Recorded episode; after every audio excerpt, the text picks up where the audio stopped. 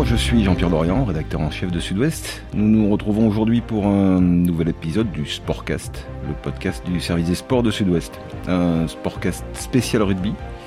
Nous serons en compagnie des deux journalistes spécialistes rugby de notre rédaction, avec d'abord Arnaud David. Bonjour Arnaud. Bonjour Jean-Pierre. Et Denis Capes-Granger. Bonjour Denis. Bonjour à tous les deux. Nous nous retrouvons aujourd'hui, c'est pour parler de Top 14 qui se profite et qui arrive la reprise globalement du rugby professionnel en France. Alors, Arnaud Denis, je sais pas qui commence, mais on va dire que c'est le, c'est quoi, c'est le vrai retour à la normale là, ce top 14.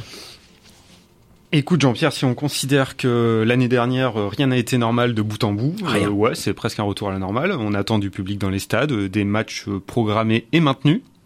C'est une nouvelle programmation d'ailleurs au passage? Il y a des choses qui changent? Il y a des choses qui changent avec euh, le rugby euh, en prime time qui euh, qui bénéficie à plein de de la fâcherie de Canal Plus avec avec la Ligue 1 de, de, de, football et donc une exposition nouvelle avec des matchs à 21h le samedi soir et aussi le dimanche soir des grosses affiches le, le, dimanche soir.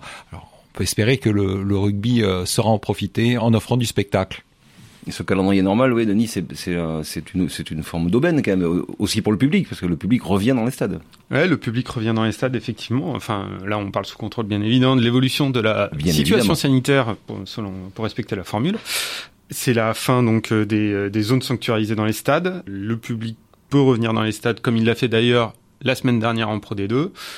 Euh, c'est une saison euh, normale, normalement, qui devrait se dérouler. Un calendrier normal aussi? Un calendrier à peu près normal puisque l'année dernière euh, la FFR euh, avait placé six matchs lors de la tournée de novembre en créant une très éphémère Coupe d'automne des Nations. Et cette fois-ci, on revient à un calendrier normal cet automne avec trois matchs de l'équipe de France, dont un évidemment face au Black. Oui, les, problèmes de calendrier sont repoussés d'un an ou deux euh, parce que la, Coupe des Nations, elle reviendra certainement. Mais ça, c'est une autre histoire. La Coupe du Monde en France euh, à l'échelon 2023, c'est c'est aussi quelque chose qui contribue à apaiser peut-être aussi ce contexte-là? Au-delà de, du contexte politique, on sait que les choses ont changé beaucoup l'année dernière euh, avec une nouvelle ligue finalement, un nouveau bureau à la ligue qui est beaucoup plus proche de la fédération. Mais est-ce que la perspective de, de, voir la Coupe du Monde en France a un peu donne envie à tout le monde finalement de de, de, de tirer dans le même sens voilà. oui oui de tirer dans le même sens. Je pense que ça le, les relations apaisées au niveau entre la ligue euh, et la fédération les bons résultats de l'équipe de France aussi en, en, Australie. Voilà. Tout ça ça contribue à mettre le, le rugby français dans un environnement euh, favorable avec des des gens qui veulent aller dans la même direction. Et là aussi on a vu des joueurs issus finalement de la formation française hein, des jeunes joueurs euh, se révéler qui venaient euh, pour beaucoup de, du top 14 sans qu'on les ait beaucoup vus jusqu'à présent. On a envie de les voir là maintenant, tous ces, tous ces jeunes qu'on a découverts en juin pour certains. Ouais, il y a des vraies bonnes surprises. Il y en a celle à laquelle on pense instinctivement, c'est Melvin Jaminet, l'arrière de Perpignan, qui va faire ses débuts en top 14 après avoir fait ses débuts en équipe de France. Alors, il a connu des débuts douloureux, on s'en souvient lors du premier test, puisqu'il est impliqué sur cette fin de match un petit peu euh, rocambolesque qui précipite la, la défaite de l'équipe de France. Mais il était le, le, le, héros du match suivant, qui est marqué par la, la première victoire depuis 1990. Arnaud, je crois que c'est ça. Tu, tu l'as vu peut-être. Mais euh, oui, alors ce sont des, des, des jeunes joueurs qu'on a envie de voir. On les verra pas ce week-end, euh, puisque voilà, ils seront leur retour euh, à la compétition lors de la deuxième journée. Alors on les verra pas tous, mais on a quand même d'entrée dans ce week-end une tête d'affiche absolue. J'ai envie de dire, c'est le, c'est la, c'est la double revanche. C'est effectivement la double revanche. Euh, la Rochelle-Toulouse. Sachant que vous parliez tout à l'heure de, de, programmation télé et euh, maintenant le, le, rugby sera confronté euh, au football le dimanche soir. Donc euh, c'est quand même une magnifique affiche pour euh, pour contrer un petit peu euh, le Paris Saint-Germain. Le Paris Saint-Germain qui sera tous les qui sera très probablement. Ouais. Alors cette oui cette cette super affiche c'est déjà le selon vous le c'est le choc des deux favoris pour le titre à venir selon vous? Probablement. Ouais. Euh, Toulouse ouais. est le, désigné comme le grand favori à sa propre succession. Euh, un effectif qui a été globalement stabilisé, même si on en reparlera. Il y a évidemment la perte de Chelsea Colby. Un effectif qui est très jeune, un effectif qui est prometteur. Donc euh, Toulouse reste la, la, puissance dominante ou présentée comme dominante pour l'instant euh, sur la ligne de départ. Et La Rochelle sera pas loin parce que La Rochelle a, a gardé les mêmes et euh, La Rochelle a fait une saison formidable l'an passé pas conclu par euh, malheureusement par des pour, eux par des par des victoires, mais il y a aussi un, un, groupe qui est ambitieux. Il y a un entraîneur, Ronan O'Gara, qui est aussi ambitieux que les plus ambitieux que ses joueurs. Là, les, les joueurs sont là puisque les, les internationaux euh, ont été préservés, sont pas partis en tournée, donc disponibles. Ceux-là, non, ceux-là pourront jouer hein, par rapport effectivement à ce que tu disais Arnaud, c'est ceux qui ont qui ont joué en juin, mais les, on va dire que les titulaires de l'équipe de France justement n'étaient pas à cette tournée. Donc, voilà. C'est deux effectifs complets qui s'affrontent pour la première journée là, potentiellement, hormis euh, quelques blessés de ci de là. Hormis euh, quelques joueurs, euh, notamment à Toulouse, on attend les débuts d'Anthony Jelonche, oui. qui, euh, qui ne jouera pas. Ah. À La Rochelle, on attend les débuts de, de Jonathan Danty, euh, qui a été là aussi une des grandes satisfactions de la tournée, qui ne sera pas lors, lors de cette première journée. Mais l'affiche euh, fait saliver quand même, d'autant qu'elle se jouera dans un stade plein, un de Flandre qui devrait être plein. On connaît la enfin, puissance, la caisse retour. de résonance de De Flandre, c'est, ça va être une toile de fond magnifique pour cet affrontement. Et, et on sent que quand on a lu les, les, les, les propos de d'Hugo Mola, hein, quand on lit les propos de, de Ronan O'Gara euh, dans Sud-Ouest, on sent bien qu'il y a la volonté là de, de démarrer à fond. Hmm. Il n'y a pas de guerre de tranchées à venir, mais on sent bien quand même que côté Rochelet, c'est certain, il y a, il y a une envie de vite, euh, de vite en découdre de nouveau après les, les désillusions de l'année dernière quand même. Oui, tout à fait. Et c'est ce qui est un peu euh, affolant quand on pense au, au marathon, qui est le top 14, quand on se projette, c'est que c'est un marathon, il faut partir au sprint cette logique de, de, performance, elle est, euh, elle imprègne le discours de quasiment tous les entraîneurs. Puisque tu parles de sprint, Arnaud, on va faire une petite césure parce qu'elle est importante quand même. Euh, Denis en a parlé, mais le départ de Chelsea Colby, là, qui s'est décidé euh, sur cette, dernière semaine de Toulouse vers Toulon, il faut absolument en parler parce que c'est quand même quelque chose de nouveau. Est-ce que ça peut, selon vous, comment dire, durablement marquer le rugby professionnel en France, ce qui s'est passé là? C'est une pratique qui a toujours existé, mais là, qui est, est nouvelle. On l'a vu avec d'abord avec Gaël Ficou sur des sur des joueurs forts. Euh, René Bousquetel, euh, le président de la ligue, rappelait que ça existait, que ça se faisait. C'est ce qu'on appelait les jokers, mais qui avait rarement un joker de de ce de ce niveau de cette qualité là. On oui, parle de, de, de, de, joueurs qui sont dans les dans le top mondial. On parle du, du joueur qui a été élu meilleur joueur du championnat pas l'année dernière l'année précédente c'est ça donc c'est oui comme comme tu dis c'est le top voilà. Donc c'est c'est une pratique que la ligue entend encadrer hmm. pour pas qu'il y ait de dérive. Parce que là on parle bien donc d'un joueur on le dit le top sous contrat pour encore combien avec Toulouse? Un an, deux ans Deux ans. Ouais. Et qui, euh, en gros, à une semaine de la reprise du championnat, change de club sans que personne, entre guillemets, ne l'ait vu venir. C'est, c'est, c'est, c'est là qu'est la nouveauté, entre guillemets. C'est des choses qu'on ne voyait pas dans le rugby professionnel français. Non, tout à fait. Après, c'est lié aussi à la, à la particularité de la situation euh, économique des, euh, et de Toulouse et de, et, et, et quelque part, euh, médiatique de Toulon, il me semble. C'est-à-dire que pour Toulouse, on sait très bien que Toulouse a souffert plus que d'autres clubs euh, de l'année Covid, de l'absence de spectateurs dans les stades. Didier Lacroix était sur le fil rouge pour maintenir les, les, finances à flot, que Cheslin Colby avait fait part de son, euh, de son mécontentement tout au long de la saison dernière parce qu'il souhaitait que son salaire soit revalorisé, normal, même s'il a été, apparemment, il, il n'émargeait pas parmi les 20 plus gros salaires du top 14. Et du côté de Toulon, je pense que Bernard Lemaître avait besoin de réaliser un grand coup parce que à Toulon, on a parlé à un moment de son départ éventuel, alors qu'il y a peu de temps qu'il est là, Bernard Lemaître, et qu'il a mis le, remis le, le club à flot. Il est sans cesse sous la pression des, ben, du, du, microcosme toulonnais, qui fait des comparaisons avec l'ère Boudjelal, donc réaliser un grand coup, ça oui. s'est proposé à lui. Il a fait banco il a pour signifier pour signifier qu'il était là et qu'il comptait s'engager. On revient à notre à notre top 14 et à ses favoris. On a parlé des deux plus gros. Hein. On est d'accord pour dire que finalement les deux les deux cadors de l'année dernière sont repartis pour être les deux terreurs de cette année. Et derrière eux, vous voyez qui dans l'ordre, dans le désordre. Le Racing en gros, derrière eux. Ouais. Le Racing qui, euh, qui s'est arrêté en phase finale euh, l'année en demi-finale euh, pardon l'année dernière euh, face à face à La Rochelle, mais qui garde son effectif euh, ultra clinquant notamment derrière, qui a essayé de se renforcer euh, devant par la signature de Baptiste Pesanti du fait d'un constat de, de, manque de densité dans sa conquête, mais qui reste quand même une équipe qui risque d'être redoutable. Oui, avec avec là aussi un aiguillon, hein, avec un président pas content du tout, justement, euh, de la de la non-performance. Il faut non, des titres. Il, faut ouais, des il lui titres. faut des titres maintenant à Jackie parce que Lorenzetti parce qu'il se rend compte que finalement il en a eu qu'un. Il a beaucoup investi et que euh, un seul titre, des finales perdues. euh, bon, ça lui convient pas. Ça lui convient pas. Ça, ça, ça lui convient pas. Comme dans un autre style, ça ne convient pas à Laurent Marty et à l'UBB. C'est l'autre demi-finaliste sortant. Est-ce que, est-ce que l'UBB est encore dans ce peloton-là ou euh... Ah, L'UBB est une valeur montante, euh, effectivement, elle reste une valeur montante. Euh, L'UBB a été quand même très proche de Toulouse en demi-finale. Est-ce qu'ils sauront euh, confirmer, Arnaud? Je, je vois un petit, un, un, petit sourcil dubitatif qui se soulève. Mais... Non, pas du tout. Je, je crois que Christophe Furios a mis en place ce que tous les entraîneurs souhaitent, rêvent. C'est une culture club. Il a trouvé des leaders, un mode de fonctionnement. Donc ça, ça existe, c'est en place. Et il assure que ces joueurs sont dans la, la même dynamique, qui sont absolument, qui, que ça leur a donné faim. Mmh. Après, le point d'interrogation, c'est qualitativement, est-ce que l'UBB est au même niveau que l'an passé ou au même niveau qu'il y a deux ans? Je pense notamment en, en troisième ligne où euh, Higgin Bossam n'a pas été là, n'a pas été remplacé.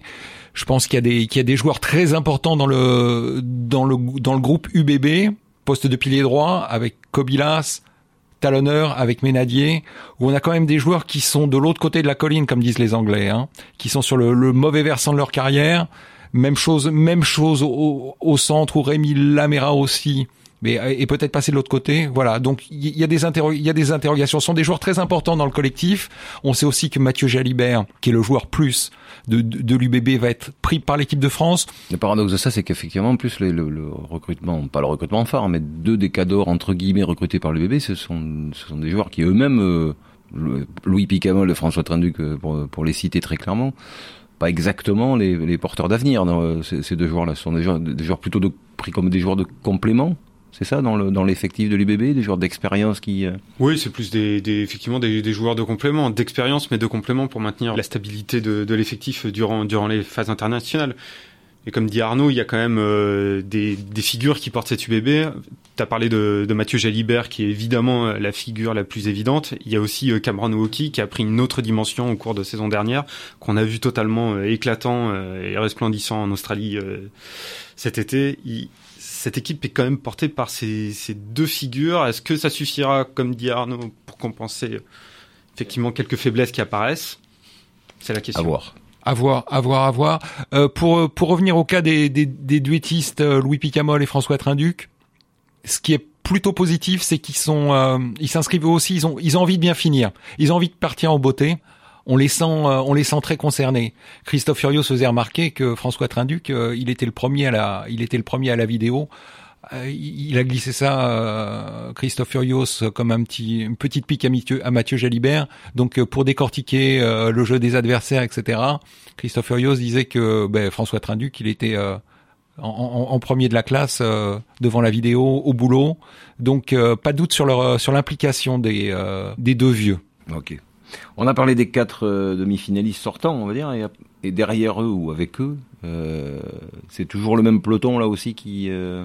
Il y a beaucoup d'ambitieux, beaucoup d'équipes qui qui doivent se doivent des revanches sur elles-mêmes. On pense à Lyon, bien évidemment, qui qui après une année très décevante, puisqu'ils ne se sont pas qualifiés, en train d'amorcer un rebond.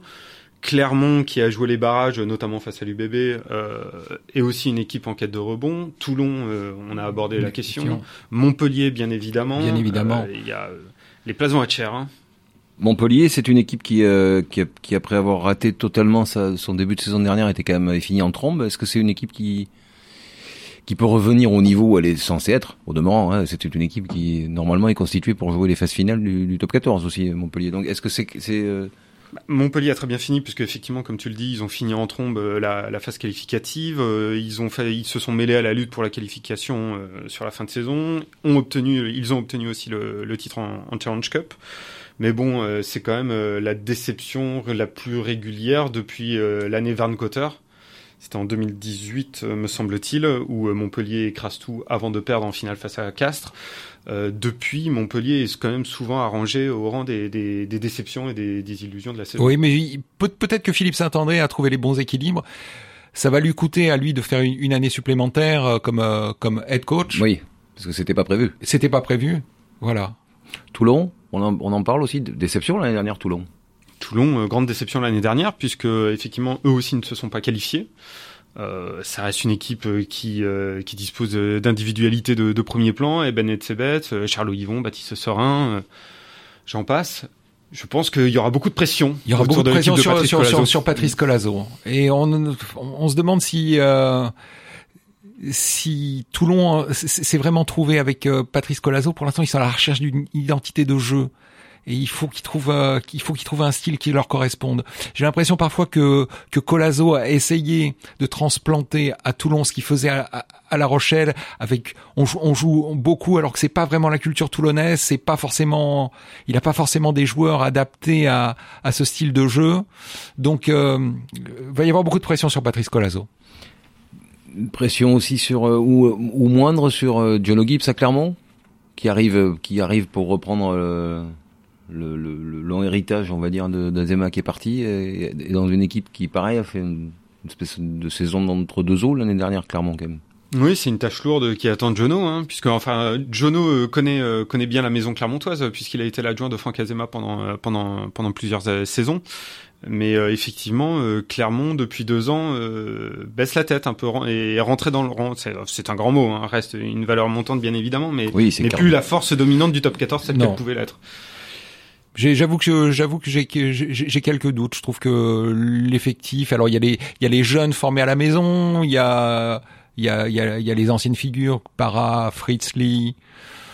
Mais quelque part, Camille, Camille Lopez, Camille qui, Lopez qui va être sous concurrence avec JJ Hanran, euh, le Néo-Zélandais du, du Munster qui débarque. C'est pas c'est c'est c'est pas du très haut de gamme. Qu'est-ce qu'on oublierait dans le dans ce dans ce peloton d'ambitieux quand même parce que clairement on reste ambitieux. On oublie Castres bien, évidemment qui vient toujours. euh, chaque année se mêler à la lutte à la lutte. qui a fini très fort aussi la fin de saison qui euh, qui repart avec Pierre-Henri Broncan euh, cette année mais qui a perdu Anthony Jolonche qui alors est-ce que il y a un esprit de corps hein, quand même dans ce club qui fait que systématiquement il ils sont souvent en tout cas ils sont compétitifs. Avec avec euh, avec un entraîneur qui a bien compris comment fonctionnait l'esprit castré on a oublié on a oublié le stade français. Le stade français les, les soldats roses. Mais j'avoue qu'au-delà de, de on leur fait enfiler une panoplie. Mais bon euh, j'ai du mal à je, je, vois, je, vois, pas très je vois pas très bien. Ils, ont, ils, ont, ils montent pas d'un cran par rapport à l'année dernière sur le doigt ils sont ils sont pas dans ils ont bien terminé ils ont bien terminé la ils saison ont bien terminé, ils, ont... ont bien terminé la saison. Un effectif plutôt stabilisé une recrue de poids puisqu'ils ont signé leur premier euh, ils ont signé leur premier All Black quand même. euh, ouais. est-ce que c'est pas la garantie que que Thomas Lombard fait du bon boulot pour euh, entre guillemets recimenter un club qui était quand même très très fissuré à une époque est-ce que ça en fait un potentiel champion de France ou demi-finaliste? Je suis moins sûr. C'est plus compliqué et là, on arrive doucettement, donc quoi On arrive au peloton du bas, là, non, les amis? Il y a une césure assez rapide hein, entre ce qui joue la qualification et ce qui. Euh, et alors là, vous, y mettez qui dans ce petit dans ce petit sac euh, Un peu toujours les mêmes? Un peu toujours les mêmes. Euh, Brive sera probablement entre deux eaux. Euh, on sait jamais trop où les classer. Hein. On l'a vu pendant quelques semaines l'année dernière. Ils ont même cru euh, qu'ils pouvaient jouer à la qualification. Après, pour les clubs qui nous intéressent, il y a bien évidemment euh, la section paloise qui ouvre une nouvelle ère. Enfin, vraiment, puisque Sébastien Piccheroni, qui est le nouveau manager, avait commencé à prendre ses fonctions en fin de saison dernière. Mais là, vraiment, lance son projet dont on qu'on va pouvoir observer avec euh, une certaine curiosité, puisque qui est centré vers les jeunes Français, les jeunes joueurs. Et puis, euh, bien évidemment, Biarritz, le promu, qui, euh, qui retrouve le top L'autre promu, le, le, premier des promus, c'est l'USAP, qui, est, qui, est, qui, est, qui était le, entre guillemets l'équipe dominante de la Pro D2. Oui. Qui va avoir du mal, donc. Qui va, qui va avoir du mal, mais on, qui fera pas forcément la saison catastrophique, euh, une saison catastrophique à la Agen, ou même euh, lors de sa dernière saison en, en top 14, euh, puisque l'USAP avait gagné un seul match, je crois, mhm. à Montpellier. Donc, euh, qui sera plus rugueuse, mais qui va être, oui, qui va être une, une cible. Euh, Mais moins que le Biarritz Olympique. Moins que le Biarritz Olympique, c'est vrai. Même si, euh, euh enfin, évidemment, ça, ça, ça, peut en tirer deux minutes sur le, le, cas du Biarritz Olympique, mais sportivement parlant, euh, gros recrutement quand même au Biarritz Olympique. Ouais, tout à fait. Euh, ils ont recruté le, le pilier du, du Munster, James Cronin, Excusez-moi pour la prononciation, je parle sous contrôle d'Arnaud. Hein. Qui t'a euh... fusillé du regard quand tu l'as dit comme ça. Exactement, je crois qu'il va me reprendre. Euh, Vincent Martin, qui est euh, l'ailier, qui est un vieux routier quand même du, du top 14. Et puis bien évidemment, Kuridrani, oui. l'Australien, le centre. Carnot a dû voir jouer puisqu'il est quand même assez âgé aussi. Donc. Et à l'occurrence, qui va être associé à ce qui est quand même probablement le meilleur joueur de Pro D2 de l'année dernière. Le, voilà. Donc ça fait, ça fait quand même un, un- un duo de centre. euh, Solide, oui. Il y a des Plus recrues clinquantes, effectivement. ça, Après, on peut s'interroger sur la profondeur d'effectif. Le problème, c'est ça. euh, D'un effectif qui n'a pas été non plus ultra dominant euh, la saison dernière et qui a parfois euh, été un petit peu irrégulier quand même. Donc, euh, ah, totalement irrégulier même. Enfin, qui a, qui a, qui a fini par monter de manière légitime, mais qui n'était pas comme euh, à l'instar de l'USEP. Euh, en tête euh, dominant euh, de, de- dans, dans la Dominant, D2, c'est un peu une équipe de coupe. C'est ça. Une équipe de coups, une équipe de coupe. On peut penser que le que, que ce BO-là réussira quelques coups. Hmm. Est-ce que ça suffira à se maintenir? Ça va être compliqué. Ça va être ça, ça- ça va être compliqué. Bon, ce qu'on sait, c'est qu'a priori, le, Bi- le Biarritz Olympique jouera à Biarritz cette saison. en top 14, ouais. Hmm.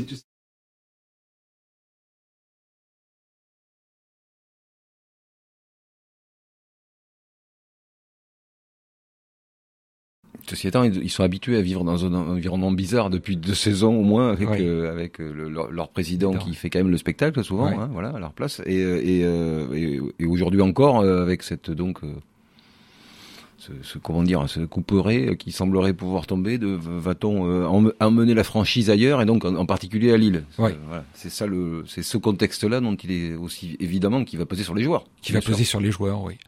À quel point est-ce qu'on peut euh, est-ce qu'on peut comme ça vivre toute une saison dans dans, dans un environnement un peu euh, hostile? Ça pèse aussi hein, sur le au quotidien sur le sur sur, les joueurs. Un, mot, puisqu'on a parlé de, de- du Biarritz Olympique, euh, faut aussi parler de l'aviron. Hein, c'est pas pour équilibrer du tout, mais c'est parce que le, euh, Denis l'a dit au début, la Pro D2 euh, a déjà démarré le week-end dernier. Un mot sur cette Pro D2 euh, dont l'aviron se, se, se- se- s'est presque autoproclamé grand favori, j'allais dire. Oui, il faut effectivement faire un partage de temps de parole équitable entre le, le BO et l'aviron, on le sait bien. J'ai chronométré, on a parlé 1 minute et 47 secondes du Biarritz. Très bien, bah alors je vais essayer d'être concis. Euh, L'aviron a effectivement repris la, là ce jeudi dernier, jeudi dernier euh, la, pro, la Pro D2 par un choc euh, des relégués puisqu'il recevait Agen. Une nette victoire, euh, 37-16. Euh, bah, qui confirme en fait euh, ce que tout le monde pressent, c'est-à-dire que euh, l'aviron, cet aviron-là est taillé en tout cas pour dominer nettement euh, la Pro D2, le championnat, avec un budget très costaud, une masse salariale qui est la plus importante euh, du, euh, du de, de la Pro D2 et, euh, et un effectif qui a été renforcé par rapport à la saison dernière. C'est qui derrière euh, derrière derrière ce, cet ultra favori? Il y a toujours, c'est un peu toujours les, C'est un peu toujours les mêmes. c'est Hein. ceux qui ont été recalés entre guillemets. les dernière. recalés, oui. Oyonnax, euh, Grenoble, euh, Van. Vannes, Vannes. évidemment, et ensuite euh, c'est un petit peu comme en top 14, il y a un peloton sans fin de, Ouais. de prétendants Ouais. à la qualification qui s'arrête jusqu'aux équipes qui vont se faire reléguer ou qui seront en lutte pour la, la relégation. Ok. Bien alors donc si je si je vous suis, je résume, euh, vous nous prédisez une finale Stade Rochelet Stade Toulousain alors l'année prochaine euh, en juin en juin prochain pour le top Non, 14. deux finales. Bon, on verra ça, on suivra ça de près. Euh, merci, on se retrouve très vite pour un épisode de plus et euh, bonne reprise à vous et, qui allez aller re- repartir sur les sur les terrains, vous deux les reporters et vous les auditeurs qui qui allez repartir aussi avec plaisir sur le terrain. Très bientôt Arnaud, Denis. À Salut. bientôt. Merci d'avoir écouté cet épisode du Sportcast. Vous pouvez le retrouver sur notre site internet sudouest.fr ou bien sur nos différentes plateformes d'écoute, Spotify, Google Podcast et Apple Podcast. Et si vous aimez le Sportcast, n'hésitez pas à nous le faire savoir en nous laissant des étoiles sur votre application de podcast favorite et à vous abonner pour ne pas manquer nos prochains épisodes. À très vite!